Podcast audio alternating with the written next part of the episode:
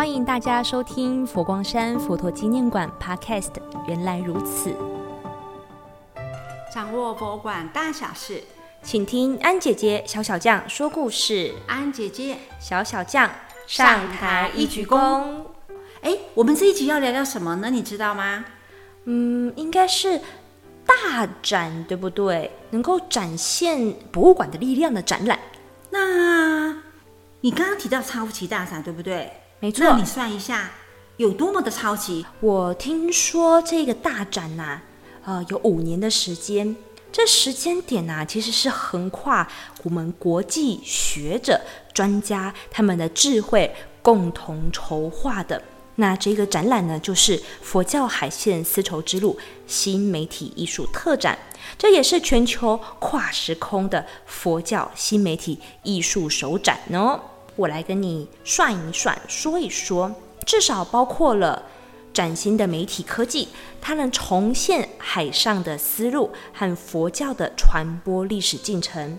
那第二个呢，就是呈现三百六十度环形的互动剧场。第三个就是以裸视三 D 引领大家来身临情境哦。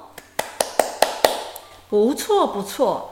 但是小小酱，你到底看展了没有啊？安姐姐可是看了两次，而且还觉得意犹未尽哦，总觉得怎么看时间都不够。我们应该来请教专家，到底怎么看这个超级大战？你认为呢？我们先来听听佛陀纪念馆馆长如常法师过去曾经怎么介绍呢？我想展览是全球的第一次将佛教海线那完整的推出。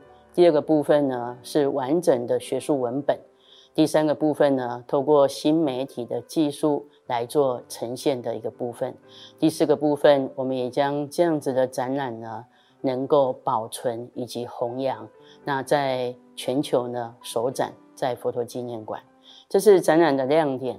好，那讲到这个超级大展呢，我刚刚有考你有多超级，对不对？没错，除了你刚刚提到呢，安姐姐帮你小小的整理一下，好不好？这个丝绸之路是包括陆路跟海路这两条丝路延伸范围广远，不仅是古代国际贸易的商道，更是我们佛教传播的重要佛道。靠着舟船承载航行的海线丝绸之路，没有办法像敦煌石窟啦、莫高窟等路上丝绸之路留下大量的遗址。成为后人研究场域，而策展团队的规划，佛教海线丝路起源跟弘扬海上佛教地图三大单元，堪称为佛教界的创举。所以，小小酱，它不仅只有您刚刚列举的那些超级，它有还有很多堪称佛教界创举的内容哦。安姐姐，那就让我来当当 Podcast 的导览员，请。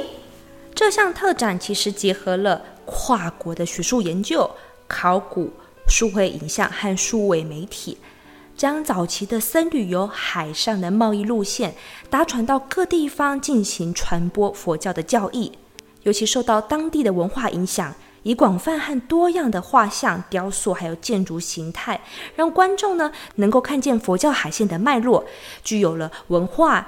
教育、历史和艺术学术性的意义哟。换我，换我，换我！我要跟大家讲的是说，海上佛教地图是经过数年的考察，逐编片起的七个国家、十四处佛教的古迹，记录沿海佛教圣地的遗址，让观众到了展场的现场，就可以亲身感受，好像穿越时空，我们叫做 time capsule。时空胶囊，身临其境，进行一趟海上新科技的朝圣之旅。有句话叫做“众志成城”，用在这个展览呢，我觉得恰如其分诶。尤其结合了各领域的精英和他们的心血智慧。我来郑重介绍一下好了。嗯，这次的展览呢，就是由佛陀纪念馆馆长如常法师担任总策展人。嗯。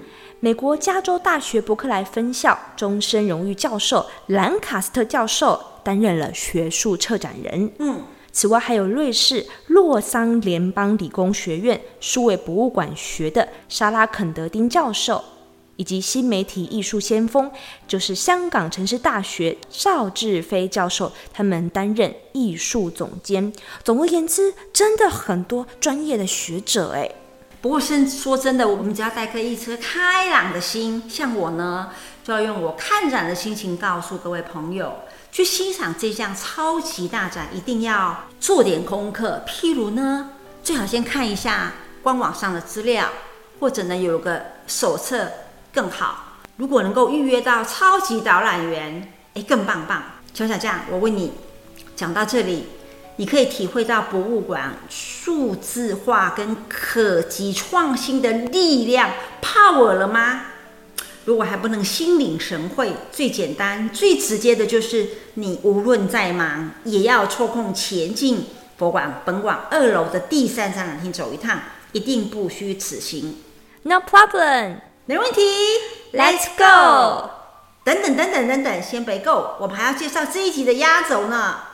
就是桌游。哎，小小象，我问你哦，博物馆有哪些景点啊？安姐，这个太简单了吧？那这么简单的话，有哪些桌游的内容呢？就像上次我们有提到的，和佛教有渊源的植物，这次啊都会在我们的桌游里面，让我们尽情闯关。还有很多很多的闯关游戏，一定要你亲身前来才能感受得到哦。那我问你。参加闯关的人有什么喝康呢？只要参观闯关者，人人都有奖哦。当然一定要成功哦。所以真的要够够够啦！谢谢您今天的聆听，祝大家带着微笑入梦，美梦成真。欧亚斯米纳赛，安姐姐，小小将下台一鞠躬。